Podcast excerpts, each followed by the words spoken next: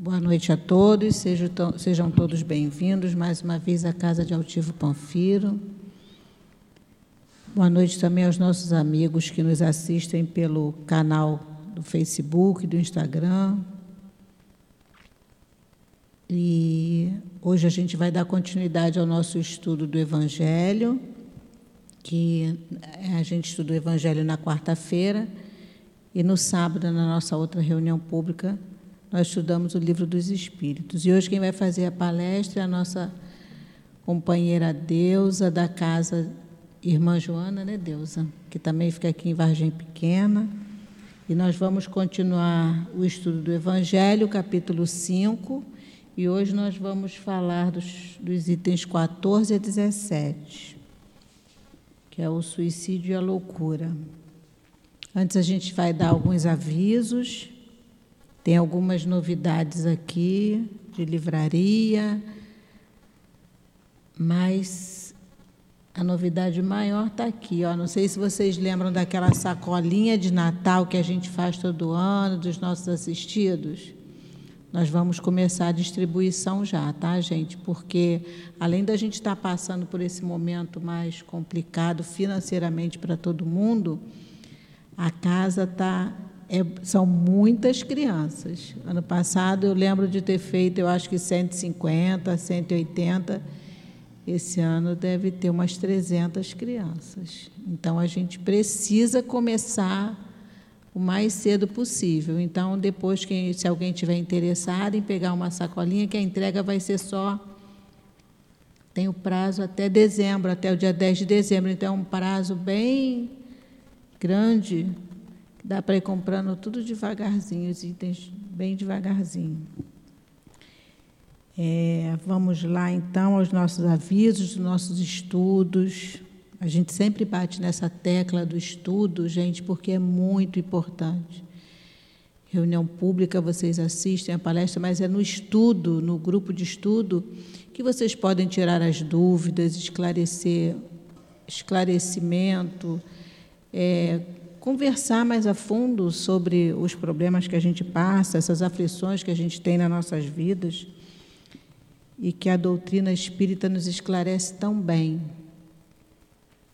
Ela fortalece, a doutrina fortalece a gente, para a gente poder enfrentar essas situações difíceis que a gente enfrenta no nosso dia a dia. E nós temos estudo na casa Segunda, terça, quarta, quinta, sábado, domingo. Sexta-feira tem também, mas é um trabalho mais fechado para os médios que, que fazem parte do trabalho mediúnico na casa. Segunda pela manhã, a partir das oito. Terça, a partir das oito horas da manhã, a gente tem estudo na casa. E depois, na parte da tarde, a partir das 17 horas. Então, depois a gente tem um panfletinho, além dos horários que a gente tem aqui fora, aqui nos quadrinhos aqui dentro, a gente tem uns panfletinhos que a gente dá com todos os horários, todos os livros, além dos livros da codificação. Nós temos estudo do, de André Luiz, da Ivone Pereira, Leon Denis, o Evangelho, o Livro dos Espíritos, em horários variados. Então, dá para escolher um horáriozinho e vir, porque é muito bom estudar, gente. É bom demais. A gente tem essa a nossa obra social, conforme eu falei, que está atendendo hoje cerca de. Se a gente tem umas 300 crianças, a gente tem mais 150, 160 famílias por baixo. Eu não, eu, eu, a última vez que eu fiz conta estava por aí. E a gente precisa muito da ajuda de vocês com doação de mantimento, doação de roupa, sapatos, porque essas doações de roupa a gente reverte para o bazar. O bazar, a gente reverte dinheiro para ajudar a manutenção da nossa casa. Mantimento a gente aceita porque a gente compõe a cesta básica. A gente, essas crianças chegam aqui no sábado, elas almoçam, elas tomam café as mães também. Então, toda ajuda é bem-vinda. Quem tiver, quem precisar de atendimento fraterno, quiser conversar com algum médium da casa, depois é só continuar sentadinho no lugar depois da palestra, que normalmente sou eu que faço isso, eu indico, eu, eu, eu, eu aviso ao trabalhador que, que faz o atendimento fraterno para conversar com vocês. Então, se ficar sentadinho no lugar depois que terminar a palestra, eu já sei que vai que precisa do atendimento fraterno e eu vou encaminhar o médico para conversar com vocês. A gente tem também o antes do, de começar a reunião, nós temos a leitura do livro Caminho, Verdade e Vida, de Emmanuel. Esse mesmo texto, depois, na hora do passe, no segundo momento que é o passe, nós vamos fazer a sustentação de passe, do passe com esse, com esse, o estudo desse livro. E hoje nós vamos, a leitura de hoje é o, é o capítulo 32, que o título é Nuvens. E o estudo desse livro é, é um livro muito bonito de, do Chico Xavier, ditado pelo Espírito de Emmanuel. Ele traz uns ensinamentos assim tão profundos para a nossa vida, como todos os livros, né, de Chico, toda essa obra. E a gente tem que estar muito ligado, prestando bastante atenção, porque ajuda muito, gente, esses livros, a, é, é, a leitura do Evangelho, o ensinamento do Cristo, o ensinamento moral. Isso para a gente é é um bálsamo na nossa vida, principalmente nesses momentos que a gente está passando agora. Então, eu vou começar a nossa leitura. Depois eu vou fazer a oração inicial. Nossa companheira Deusa vai fazer o estudo, vai até 10 para as 8. Depois a gente vai para o segundo momento, que é o passe, e a prece final.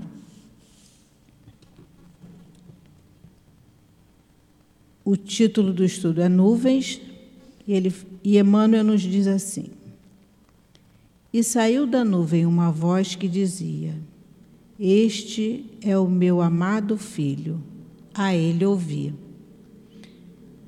Essa passagem foi proferida por Jesus no Monte Tabor. É, e diz assim: O homem quase sempre tem a mente absorvida na contemplação das nuvens que, surge, que lhe surgem no horizonte. São nuvens de contrariedades, de projetos, frustra, de projetos frustrados, de esperanças desfeitas. Por vezes desespera-se, envenenando as fontes da própria vida. Desejaria invariavelmente um céu azul à distância, um sol brilhante no dia e luminosas estrelas que lhe embelezassem a noite. No entanto, aparece a nuvem e a perplexidade o toma de súbito. Conta-nos o Evangelho a formosa história de uma nuvem. Encontravam-se os discípulos deslumbrados com a visão de Jesus transfigurado, tendo junto de si Moisés e Elias aureolados de intensa luz. Eis, porém, que uma grande sombra comparece. Não mais distinguem o maravilhoso quadro. Todavia, no manto de névoa espessa, clama a voz poderosa da revelação divina. Este é o meu amado filho, a ele ouve manifestava-se a palavra do céu na sombra temporária. A existência terrestre efetivamente impõe angústias, inquietante e aflições amargosas. É conveniente, contudo, que as criaturas guardem serenidade e confiança nos momentos difíceis. As penas e os dissabores da luta planetária contém esclarecimentos profundos, lições ocultas, apelos grandiosos. A voz sábia e amorosa de Deus fala sempre por meio deles. E agora a gente vai fazer a nossa prece. Deus, nosso Pai, Jesus, nosso mestre amigo, querido, aqui estamos mais uma vez Estamos mais uma vez na casa do nosso querido Altivo Panfiro, essa casa de amor que nos acolhe com tanto carinho. Pedimos, Senhor, a tua proteção.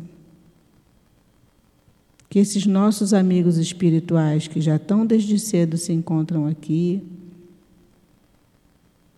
nos aguardando, pedimos ao nosso querido altivo e a todos esses espíritos e a essa coluna que sustenta a nossa casa, que estejam conosco durante o nosso trabalho. Que a nossa companheira Deusa, que vai fazer o estudo, seja intuída e amparada também pelos seus anjos e seu mentor. Que nós possamos, assim, dar início à nossa reunião da noite de hoje. Graças a Deus. Agora a Deusa vai continuar, fazer o nosso estudo e eu vou passar a palavra para ela.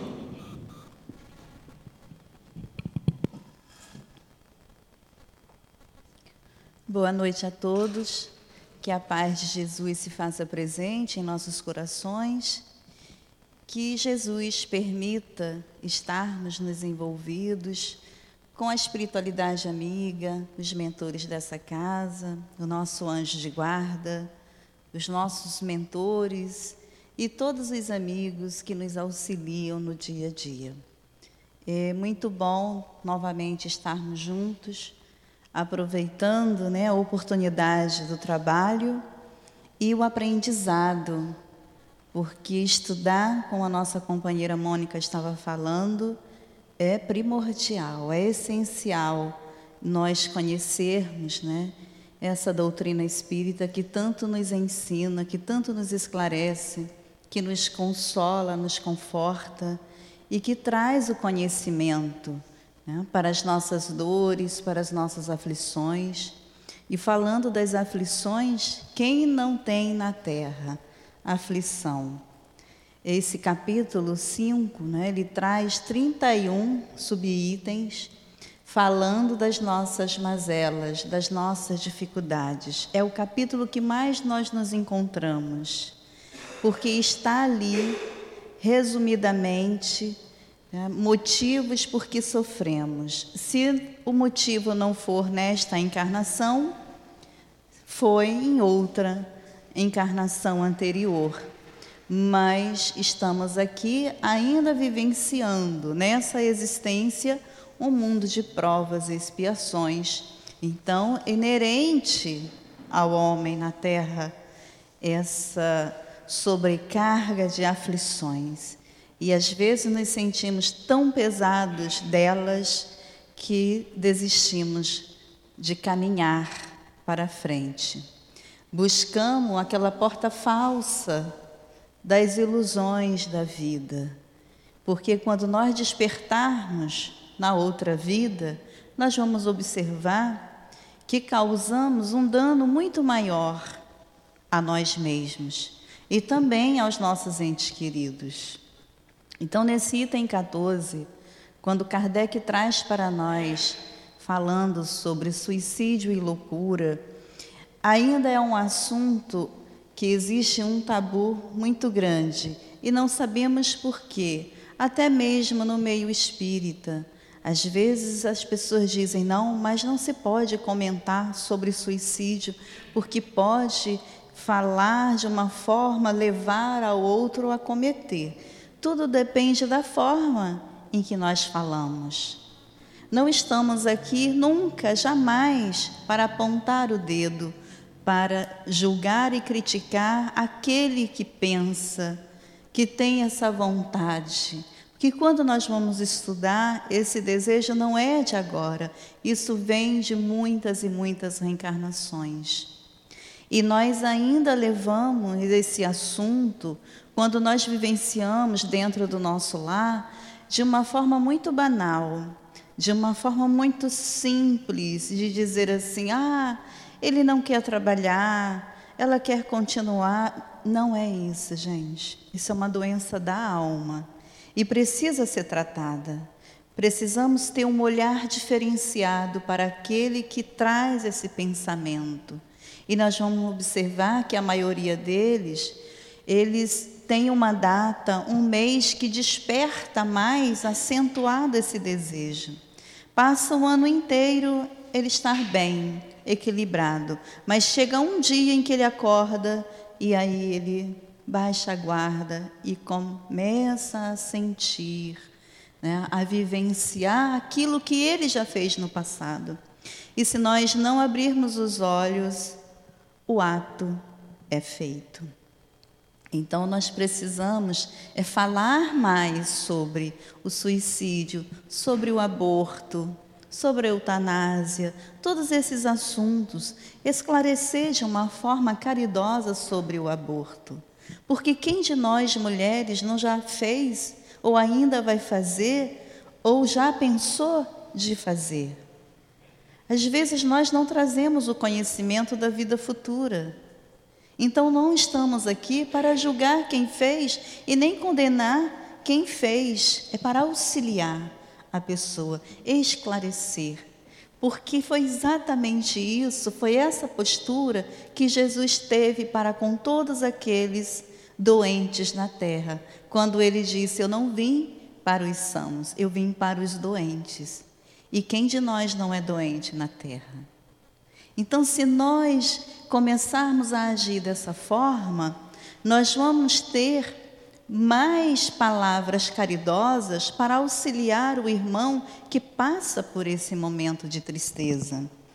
Então, nesse capítulo, Kardec ele traz, né, no capítulo 14, ele fala assim: a calma e a resignação adquiridas na maneira de encarar a vida terrena e a fé no futuro dão ao espírito uma serenidade que é o melhor preservativo da loucura e do suicídio.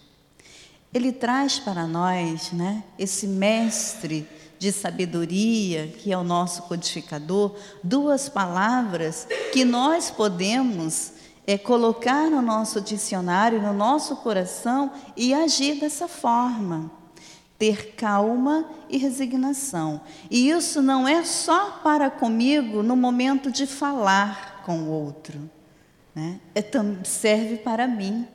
Eu preciso também exemplificar dessa forma. Eu preciso ter calma, eu preciso ser resignada. Então, ele, o que, que é calma? É sossego. E é resignação, é a aceitação das coisas. Mas não é aquela aceitação que a gente fica de braços cruzados e aí a gente diz assim: não, Deus sabe o que faz e eu vou esperar. Não, a resignação ela também precisa de uma ação. Nós precisamos nos manter corajosos, agir, não deixar aquilo crescer dentro de nós. Então, por isso que ele coloca, né, a calma e resignação. E aí ele ainda traz uma outra que também precisamos colocar no nosso dia a dia, que é a fé.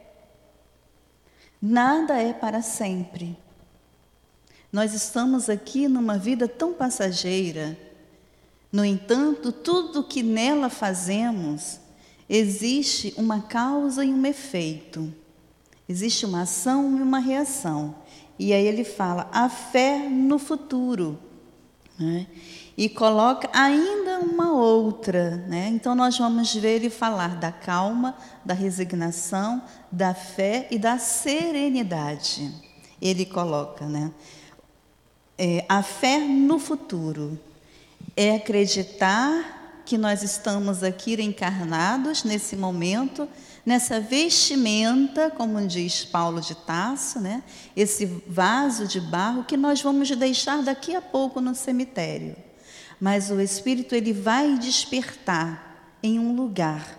Então é a nossa fé no futuro, que nós vamos despertar melhor se aqui nós suportarmos tudo com resignação nós passarmos com coragem. Então ele coloca essas quatro palavrinhas, né? trazendo para nós que é o melhor preservativo da loucura, porque ainda é um ato de loucura.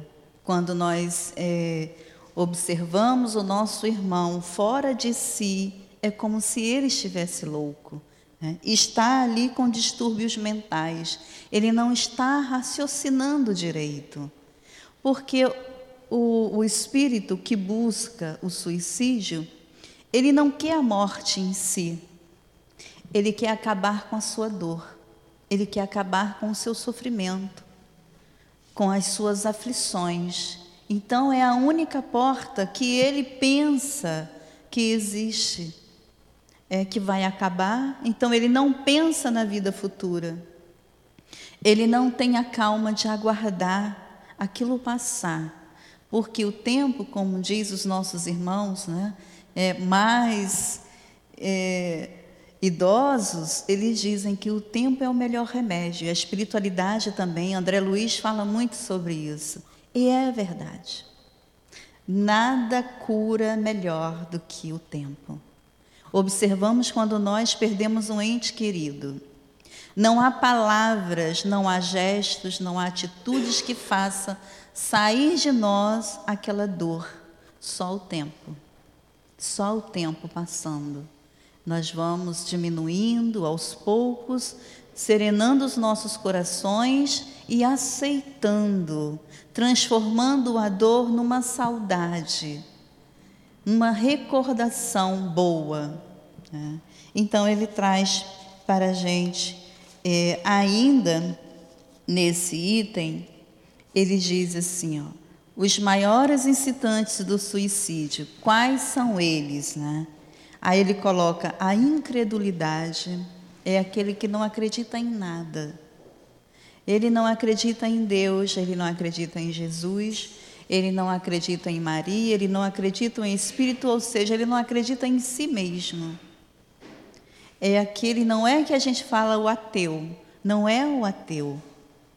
O ateu, muitas das vezes, ele nos surpreende fazendo coisas que nós mesmos, que somos espíritas, não fazemos. Ele pode até não ter essa ideia diferenciada que nós temos de um Deus, de Jesus, mas dentro de si ele acredita que no universo há algo que rege, que um, tem, existe uma força maior. Ele só não dá o nome de Deus. Né? E ele usa da caridade de uma forma como nos diz Kardec. Então ele diz que é ateu. Mas a gente sabe que, no fundo, no fundo, está Deus ali dentro. Porque Deus está dentro de todos nós.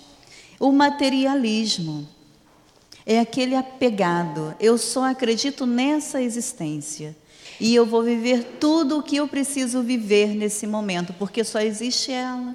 Quantas vezes nós não ouvimos dessa forma? Eu vou viver tudo o que eu preciso viver hoje, porque amanhã eu posso morrer e acabou tudo. Lê do engano, não acabou. Né? Então, o materialismo, como coloca muitos autores espíritas, é um veneno que inocula. Emmanuel fala dessa forma. Né? É como um vírus em nossa vida. E a gente vê que a maioria dos nossos sofrimentos estão ligados ao materialismo. E aí ele coloca, né? É, dúvidas sobre a vida espiritual. É, mas será que existe mesmo a reencarnação? Eu conheço uma, tenho uma grande amiga, né? Ela era católica, foi para a doutrina espírita, mas sempre levou com ela os conceitos do catolicismo. E isso é errado? Não. É a forma que ela acredita, que ela tem fé.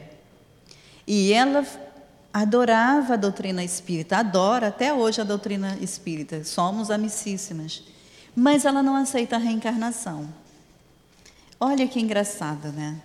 Ela diz que ela não consegue aceitar. No entanto, Certa feita, ela estava dentro da igreja onde ela trabalha e o padre começou a falar coisas sobre a doutrina espírita. E ela me disse que ela levantou a mão e disse assim: Eu não gosto da maneira que você fala sobre o Espiritismo, porque não foi aqui que eu aprendi a fazer a caridade, foi na casa espírita. Olha que coisa interessante. Então, nós vamos ver que nós podemos ser ou não espírita onde nós quisermos, em qualquer lugar que estejamos.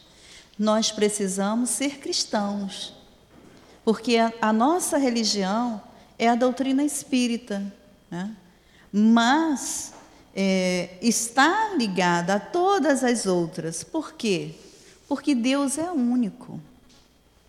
Deus é o mesmo que segue todos os nossos irmãos, por mais que às vezes sigam né, de, de uma forma, de uma crença equivocada, mas o que é mais importante é a fé que ele tem dentro de si e o trabalho que ele desenvolve. Então ele coloca, né? A dúvida sobre a vida espiritual e o que vem ocasionar tudo isso a covardia moral. Essas são palavras de Kardec. Covardia moral diante das decepções e sofrimentos. É aquilo que nós não aceitamos quando a dor chega, quando a aflição chega. No, nós, né, nos acovardamos e nos guardamos no nosso sofrimento e esquecemos que há uma vida lá fora e que nós precisamos viver. Joana de Ângeles, ela traz essa mensagem.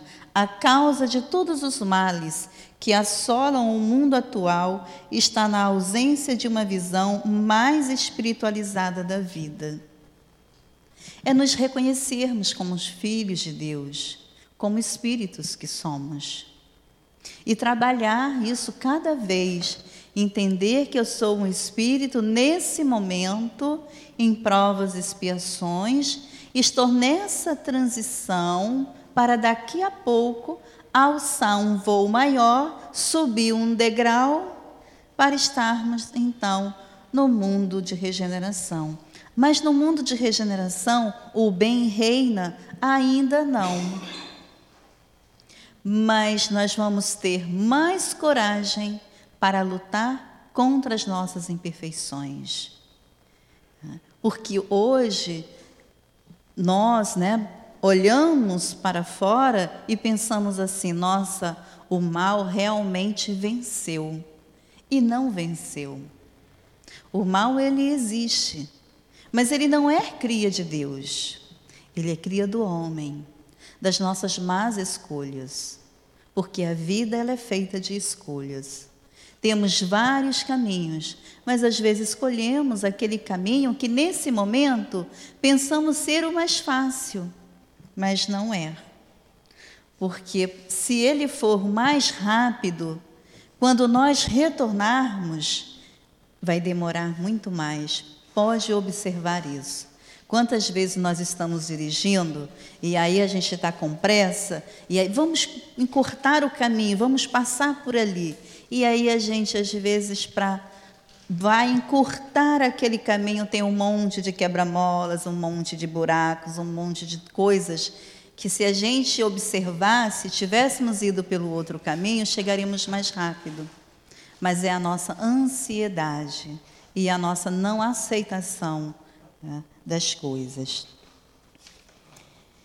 Existem algumas características que nós podemos nos observar e observar com aqueles que estão à nossa volta sobre aqueles que pensam no suicídio. É. Os desequilíbrios das emoções. Fugir dos sofrimentos. É aquele que quer fugir de todas as formas do sofrimento dele. Né? Abreviar a sua vida. Porque ele acredita que aquele sofrimento é eterno então ele quer fugir e ele busca essa porta. Incapacidade de resolver os seus problemas é aquele que o tempo inteiro ele busca resolver os seus problemas e ele não encontra as soluções, porque ele não consegue abrir o olho para enxergar as soluções, porque existem soluções para todos os nossos problemas. Olha, a gente fala assim, né? até para a morte. Quantas vezes nós eh, temos né, oportunidades de ter uma vida melhor, uma saúde melhor. E aí nós buscamos uma alimentação mais saudável, nos livrar dos vícios, porque tudo isso prolonga a nossa vida na Terra. Nós temos como exemplo o nosso querido Francisco Cândido Xavier. E ele mesmo várias vezes fazia essa colocação que ele já deveria ter ido, mas por misericórdia do Pai, ele continuava ali, no trabalho. Então nós podemos, tem solução. Se nós quisermos caminhar no bem, os bons espíritos, eles estão né, à nossa procura, à procura dos verdadeiros cristãos que querem fazer o trabalho. Mas isso não significa que não soframos, que não temos dor, porque ainda faz parte do nosso crescer, da nossa evolução. Ah, mas eu só cresço sofrendo? Não. Eu posso crescer de uma outra forma, como coloca Kardec. Se eu tiver calma, resignação, serenidade, fé, então eu posso crescer de uma outra forma. Desequilíbrios físicos psíquicos são aquelas alterações de humor né? que a gente observa que a pessoa, com muita rapidez, ela sai do eixo. E a gente fala assim: nossa, fulano é bipolar. Né? Então, se nós temos esses distúrbios, existem os medicamentos para que possamos nos controlar. Né? E existem os médicos capacitados. Vamos buscar, procurar Quantas vezes nós atendemos na casa espírita, a pessoa chega com essas dificuldades, com esses distúrbios, e aí a gente pergunta: já foi ao médico? Ah, não, porque é espiritual. E a gente fala: olha, primeiro a gente vai ao médico. Se não for do corpo físico, aí sim vamos tratar do corpo espiritual. Mas a gente precisa buscar a medicina. E aí vem o materialismo, né? tudo isso é passageiro, é transitório, a falta de fé, que nós já falamos, que nos afasta de Deus. E os tipos de suicídios e suas consequências, né? que também está lá no Evangelho. Há o suicídio direto, que é aquele que a pessoa tem intenção, né? E também há o indireto, que não há intenção. Quantos artistas cometeram suicídio sem ter a intenção de se matarem? E aí o que, que a gente faz? A gente julga, né? A gente fala assim, nossa, mas é porque bebia muito, porque se drogava muito. Tudo nós justificamos na crítica, enquanto nós poderíamos usar da misericórdia, da compaixão. Então, é, o que há intenção é o ato voluntário, né, de tirar a própria vida. E aí, no livro dos Espíritos, na questão 944, Kardec pergunta assim: tem o homem o direito de dispor da sua vida? Não. Só a Deus assiste esse direito. O suicídio voluntário é uma transgressão da lei divina. E aí vem a A. Não é sempre voluntário o suicídio? O louco que se mata não sabe o que faz. Tá aí, gente, olha. Não somos nós, são os espíritos que respondem isso. Eles não sabem o que fazem, porque eles estão atormentados. A sua mente está desequilibrada eles não estão na sua razão para que eles possam decidir. Por isso, eles buscam né, ilusoriamente a, apagar a sua dor. Só que, ao despertar, a dor é acentuada, porque nós infringimos uma lei. Se então tivéssemos nessa encarnação viver 50 anos e aos 25 anos nós rompemos, Nós temos aí mais de 25 anos. Mas esses 25 anos, eu me suicidei. Eu vou ficar sofrendo esse tempo inteiro? E aí é que vem. Vocês já leram o Memórias dos Suicidas? É, a Mônica estava falando que tem né, o estudo da Dona Ivone. Nós vamos observar lá cinco casos muito interessantes, contados né, por Dona Ivone, e ela vivenciou essa experiência. E aí a gente vê a misericórdia do Pai, ela é infinita. Vai depender muito de nós. Se nós reconhecermos o nosso erro e aceitarmos a ajuda, nós podemos melhorar, né, atenuar a nossa dor. Mas se nós ainda continuarmos ligados ao corpo, vamos ficar naquele sofrimento durante muito tempo. E nós estamos vivenciando hoje, no Rio de Janeiro, é, uma epidemia que não é falada, que são os crianças jovens se suicidando. Mas são muitas, muitas crianças. De 9 até os 16 anos. São muitas crianças. Isso é lamentável. É muito triste. É. Então nós temos que observar muito o que está à nossa volta. Porque é muito triste para uma mãe perder o seu filho. E imagina nessas condições. Imagina a culpa que ela traz. É, em 2014, 2016, nós vive, vivenciamos uma situação dessa num colégio onde o meu filho estudava. Ele escreveu um bilhete, a idade do meu filho, e deixou na mesa do professor dizendo que ele ia se matar. E o professor, quando voltou do recreio, né, que olhou aquilo, ficou apavorado. O colégio inteiro fechou, né, em busca é, daquela criança, que ele conseguiu sair. Olha, gente, ele conseguiu sair de um colégio onde há muitas seguranças. Para a gente observar que nós não estamos sozinhos nesse momento. Existem várias vozes, né? Que vão nos levando àquela situação. E aí nós, é, às vezes, ficamos invisíveis aos olhos do outro. Ele conseguiu sair de um colégio com seguranças que tem 24 horas. Que ninguém entra e que ninguém sai sem se identificar. E sem, ser, sem ter um responsável.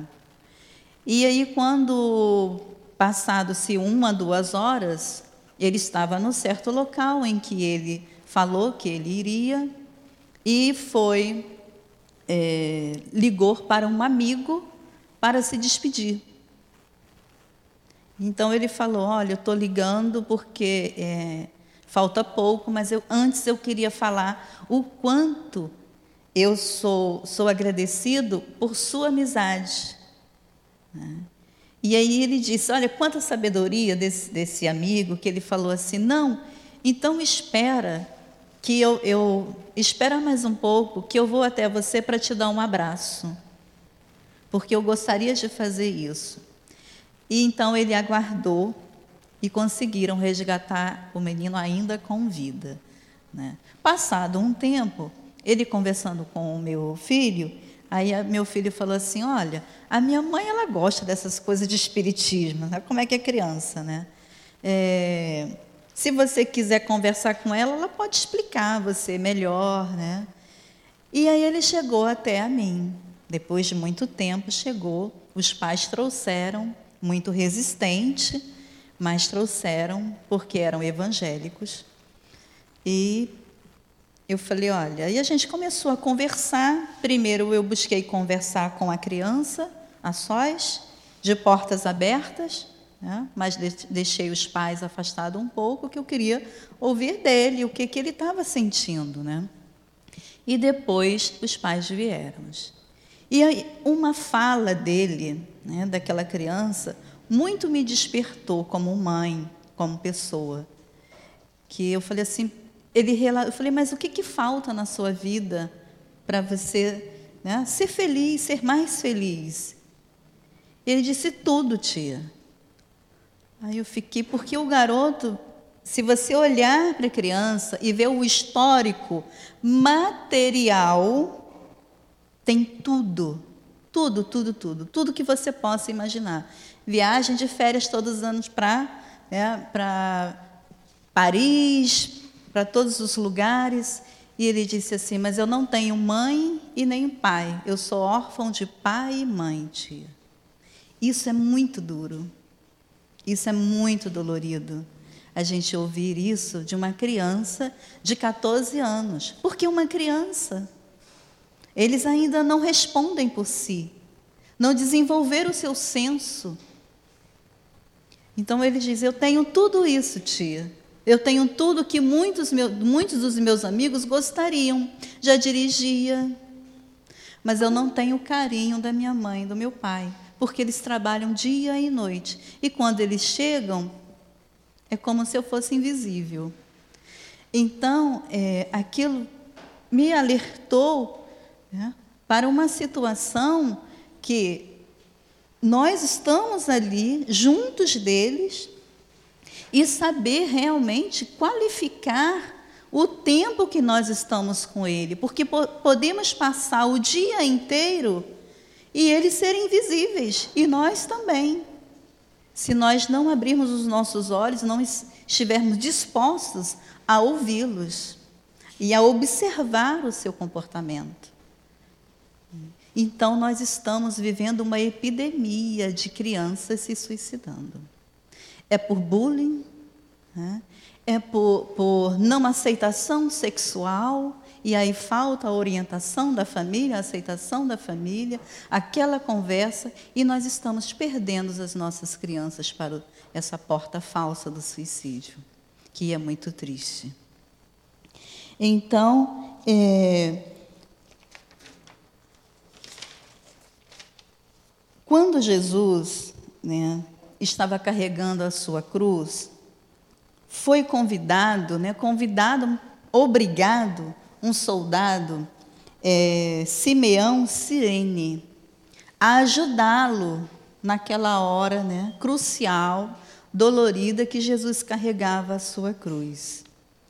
Então, Jesus teve alguém, mesmo que obrigado, atenuando a sua dor, e todos nós temos alguém que possa, que pode nos ajudar a carregar a nossa cruz. Saibamos disso. Todos nós temos alguém que nos auxilia. E o primeiro é o nosso anjo de guarda, mas precisamos sintonizar com ele.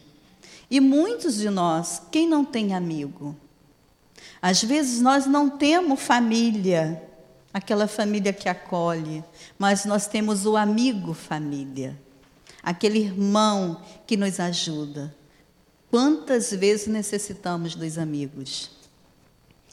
E aí tem um, um site, eu não sei se vocês conhecem, é, que se chama Cada Pequeno Gesto, a SEDA. Alguém já ouviu falar? A SEDA é atenção, compaixão, escuta, disponibilidade e afetividade, que você liga quando você está vivenciando essa situação e eles te atendem e ficam a hora que você quiser, o tempo que você quiser. É. E eles trazem né, umas mensagens muito interessantes para nos ajudar.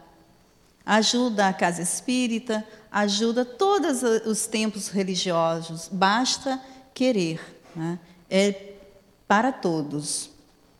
E ele coloca: de muitas pessoas poderá acender e reacender a pequenina chama de vida que ainda resta no ser. E aí ele coloca, né? O que, que ele traz? Como é que é a atenção, né? A atenção às necessidades do outro e às suas emoções. Como nós devemos nos comportar diante daquele que traz esse pensamento? Aí ele coloca: observar os primeiros sinais, né? é a atenção primeiro. Observar os primeiros sinais. O afastamento da família, dos amigos, a mudança de humor.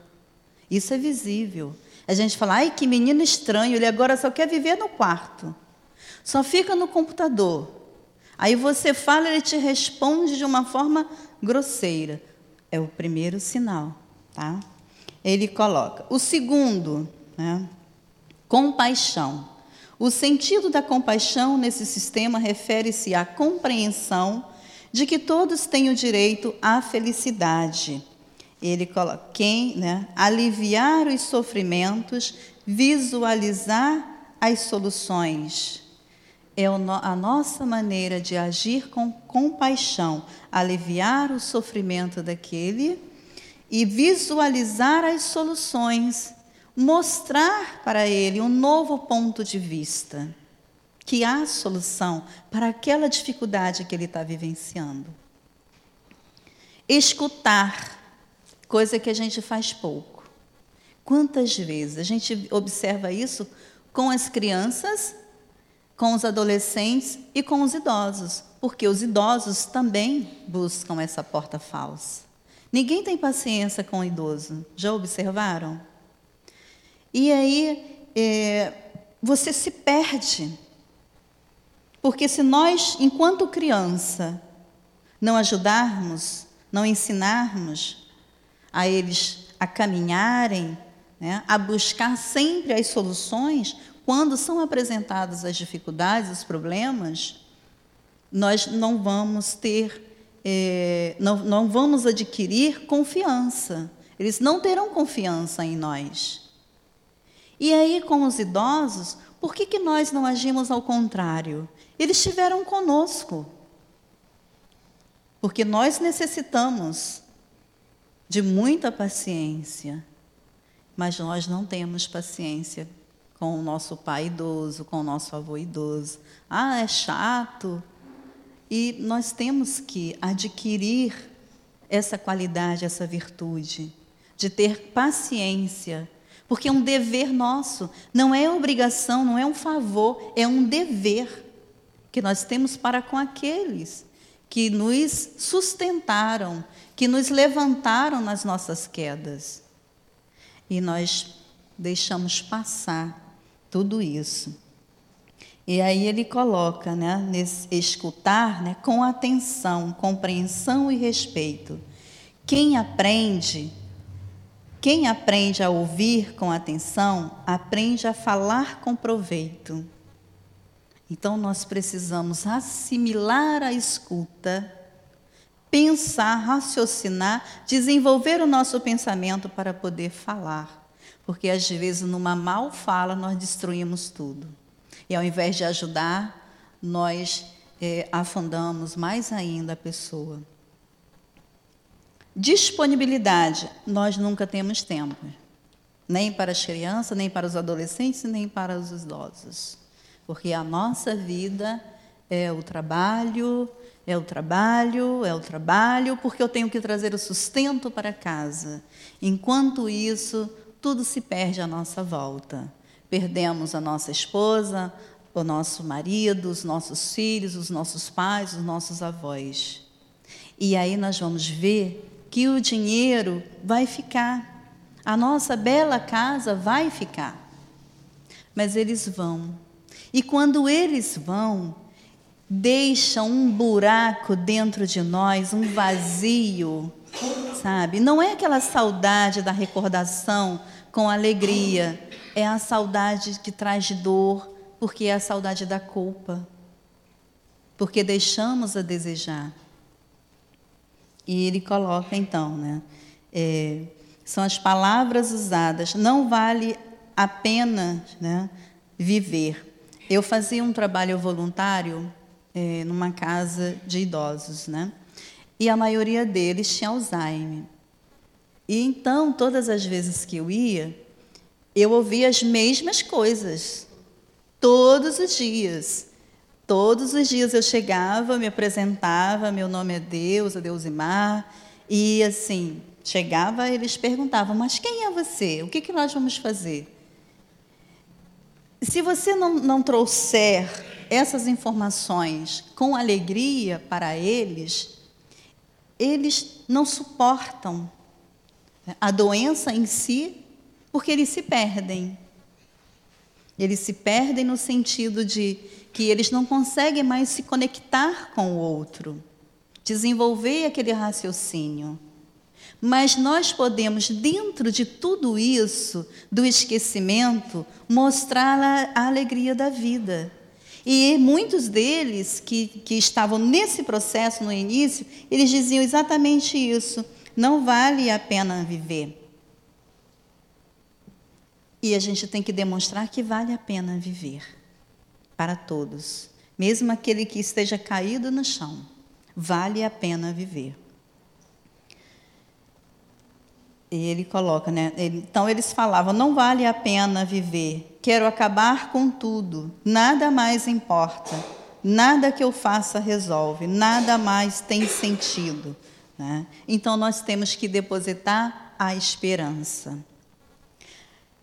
A afetividade possibilita ao ser humano revelar e demonstrar os seus sentimentos em relação aos outros. Toda troca de afeto gera vida. Já observaram que até as plantas reagem à nossa troca de afeto? E imagina com o espírito, com o ser pensante. Um gesto de carinho, um toque, um abraço nos renova produz hormônios de bem-estar. O que sentimos no abraço? E aí a gente vê, né? estamos ainda numa pandemia que a coisa só aumenta, né? Quando a gente pensa assim, ai, mas melhorou. Aí a gente vê, não melhorou. E a gente fica, não pode abraçar, não pode se aproximar. Mas mesmo com todo esse distanciamento, nós temos que manter presente as nossas emoções, as nossas afetividades, demonstrar carinho. É ligar, a gente pode ligar se não temos como visitar, ou quando nós encontrarmos. É muito difícil, né? Eu gosto muito de abraçar, então quando eu vejo, eu já abracei. Aí a gente pede desculpa, olha, desculpa, mas. Né? Porque é tão gostoso abraçar, é tão bom estar perto sentir o calor do outro, sentir o vibrar do coração do outro. E ele coloca para nós, né? Primeiro ato do abraço, né? De respirar. Quantas vezes a gente abraça e respira, ouve a respiração do outro. Segundo, os batimentos do coração. Terceiro, a troca de afetos. Né? E depois vem o sorriso. Quantos de nós, quando estamos distantes de alguém, dos amigos, quando nos encontramos, vem aquele abraço e depois vem as belas risadas, né? Então, conclusão de tudo isso, o que a seda nos traz, é que estou vivo e sou feliz. E basta. E basta.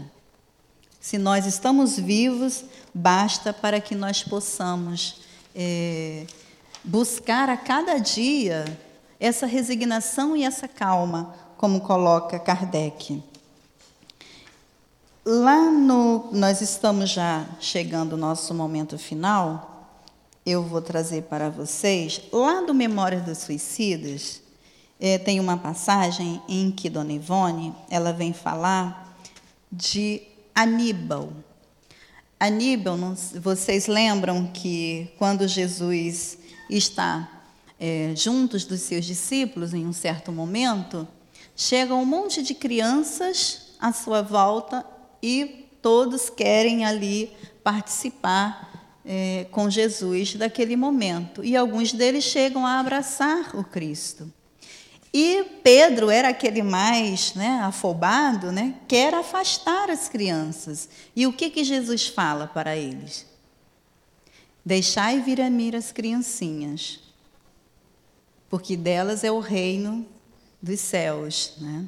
E aquele de nós, adulto, que se assemelha à simplicidade da criança, também merecerá o reino dos céus.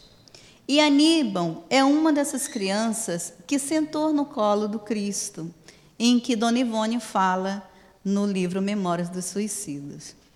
E Aníbal, ele foi incumbido de descer aos vales dos suicidas para resgatar muitos dos irmãos, por Maria, por Nossa Mãe Santíssima. E aí tem uma fala, né, que da Dona Ivone, que ela coloca assim: Vai, Aníbal, e dá dos teus labores a legião de minha mãe. Olha, de Jesus. Jesus falando a Aníbal. Pensa de preferência naqueles cujas mentes hão desfalecido sobre as penalidades do suicídio. Entreguei-os de há muito à direção de minha mãe, porque só a inspiração maternal será bastante caridosa para erguê-los para Deus. Por que, que a espiritualidade vem a nos falar que o amor materno é aquele que mais se aproxima do verdadeiro amor, da pureza do amor? Né? Mas é da mãe, não são das mulheres, porque a gente vê muitas mulheres abandonando né, os seus, as suas crianças, porque elas ainda não desenvolveram essa amorosidade materna. E muitas delas, porque buscam no desprezo as soluções para as suas aflições que vivem dentro de casa. Às vezes não tem condição nenhuma de dar o sustento e buscam então essa porta, né, da infelicidade para elas. Então aqui é uma das falas do nosso mestre Jesus. Então ele continua, né?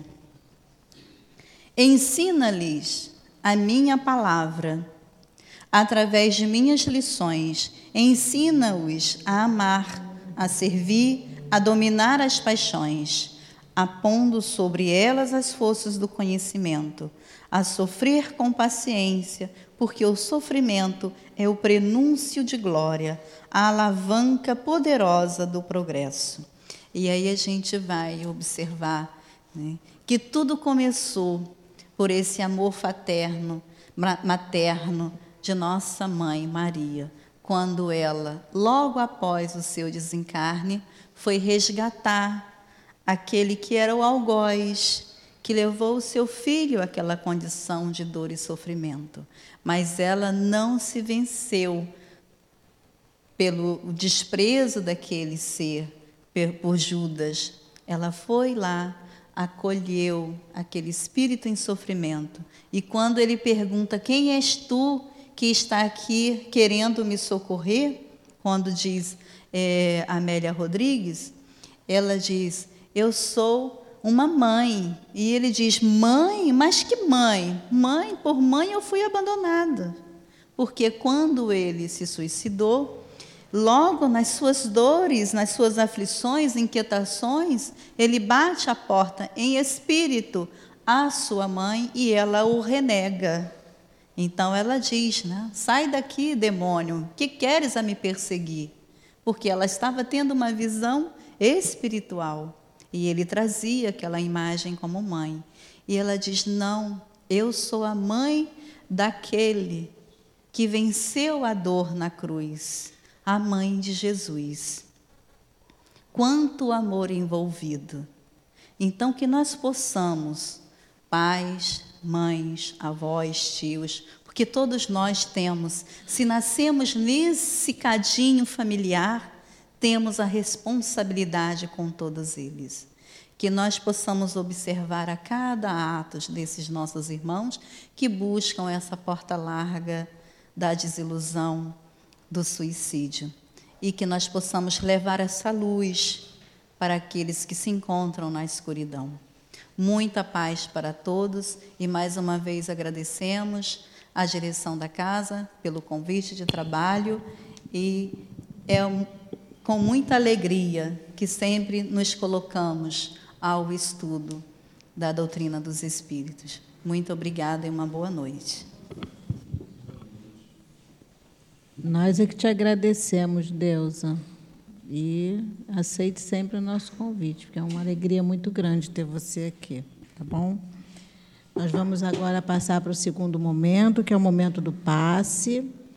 Eu vou pedir aos médios que se coloquem, por favor. Se tem alguém que chegou para a reunião e está sentado ali atrás e ainda não tomou o passe, passa para frente, por favor. Obrigada pedir aos médicos que se coloquem. Aos nossos irmãos que vão receber o passe, vamos nos fechar os olhos, vamos nos ligar aos nossos guias espirituais, aos nossos mentores.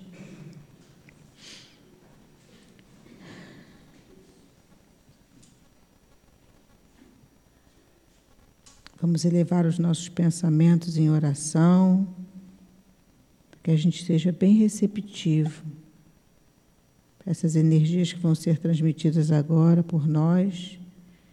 Te rogamos, nosso médico Jesus, mais uma vez, pedimos a esses espíritos que aqui tão amorosamente se encontram desde cedo, preparando o ambiente para nos receber, pedimos para que possamos, nesse momento, receber todos esses fluidos que nos serão doados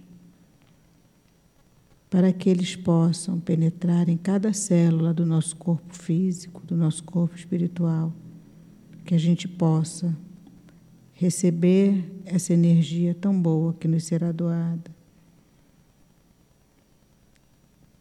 Que nesse momento, Senhor, te pedimos mais uma vez, nos fortalece, para que junto com os nossos anjos de guarda possamos receber esse bálsamo para o nosso corpo físico e para o nosso corpo espiritual. Graças a Deus. E agora nós vamos fazer o estudo. E do estudo eu tirei justamente o, a fala de Jesus, que fala: E saiu da nuvem uma voz que dizia: este é o meu amado filho, a ele ouvi. E esse, esse, essa, essa fala de Jesus é, uma, é muito bonita, porque esse convite que o Pai nos faz a ouvir as palavras do teu filho. E a gente está sempre, realmente, como diz aqui, que nós estamos sempre com a nossa mente absorvida na contemplação das nuvens que surgem no, surgem no horizonte. Mas essas nuvens para nós também são aquelas nuvens das nossas preocupações, dos nossos problemas. E a gente precisa é, começar a entender que tudo passa, essa nuvem vai passar para nós porque a gente recebe do. A gente, quando vai caminhar ao lado de Cristo, gente, a gente não recebe nenhum tipo de passaporte de privilégio. Muito pelo contrário. A caminhada, a gente sabe que não é fácil, mas Ele dá suporte para a gente poder caminhar, passar por nossas dificuldades. E, e no livro. É, de Leon Denis, O Problema do Ser de Destino e da Dor, no capítulo 27, Leon Denis diz assim: Não te digo que busques a dor, mas quando ela surgir, quando ela surgir no seu caminho, acolha como uma amiga. Aprenda a apreciar e a ouvir a dor. Porque normalmente a gente não quer passar por esse momento. Porque é difícil, né, você enfrentar os problemas, problema financeiro, problema de perda, todo tipo de problema que a gente tem aqui. Mas quando a gente se fortalece com Jesus, se fortalece na oração, é, a gente sabe que nenhum fardo é dado para a gente maior do que a gente pode carregar. E a gente precisa aprender a parar de perguntar por que comigo? E a gente precisa mudar para por que não comigo? Porque todas as outras pessoas podem ter problema, mães podem perder seus filhos, é, famílias financeiramente é, ficam arruinadas ou perdem pessoas, trabalho. Por que para todo mundo pode acontecer e para a gente não? O que, que a gente acha que a gente tem de tão diferente dos outros irmãos nossos? A gente precisa se fortalecer para que a gente possa, é, nesse momento de oração, gente, ouvir a voz da esperança. Nós temos um, um, um Pai amoroso que fala para a gente: esse é o meu filho amado, a ele ouvi, e a gente não ouve. a gente continua insistindo em pedir, é, Senhor, quando a gente começa a orar, mas depois a gente acha que Ele não vai resolver da forma que a gente quer, a gente quer tomar o problema de novo da mão de, de Cristo e achar que a gente vai resolver. E a nuvem, nesse momento, ela está em cima de nós. E a gente precisa fazer essa nuvem passar. Se fortalecer, a gente já conhece o caminho. Então a gente precisa deixar continuar andando. As coisas precisam acontecer, a gente se fortalece e vamos embora. Nós assumimos esse compromisso lá em cima e agora é hora de pôr em execução. Como a gente ouve aqui na casa, a gente já fugiu algumas vezes, chega de fugir, vamos caminhar. Toda nuvem é temporária, tudo passa. E a sombra dessa nuvem deve apenas ser um convite para a nossa renovação. E que saibamos buscar, através da oração, o fortalecimento da nossa caminhada. Graças a Deus.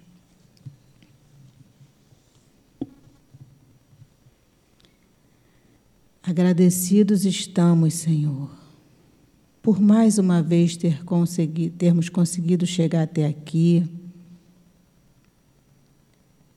para o estudo do Teu Evangelho. Mas que nós não fiquemos só no estudo, só nas palavras, Senhor. Que nós possamos pôr em prática na nossa vida diária todo o Teu ensinamento Sabemos que não é tão fácil, mas nós vamos conseguir. Porque, conforme no combinado, Senhor, todos nós nos tornaremos espíritos perfeitos. Isso, Senhor, nos dá força. Isso acalenta o nosso coração. Saber quanto, quanto amor é depositado em nós. Agradecemos, Senhor, também aos espíritos que fortalecem a nossa casa, que sustentam a nossa casa, e que eles continuem auxiliando a direção da casa, a Adilane, o Newton, aos médios e os trabalhadores da casa. Que nós possamos retornar aos nossos lares mais fortalecidos. Que nós possamos, Senhor, olhar para o nosso próximo com mais amor, com mais carinho. E assim te pedimos, Senhor, fica conosco. Pedimos ao Pai, a Jesus, a essa espiritualidade amiga que sustenta a nossa casa, que nos fortaleça. E pedimos, Senhor,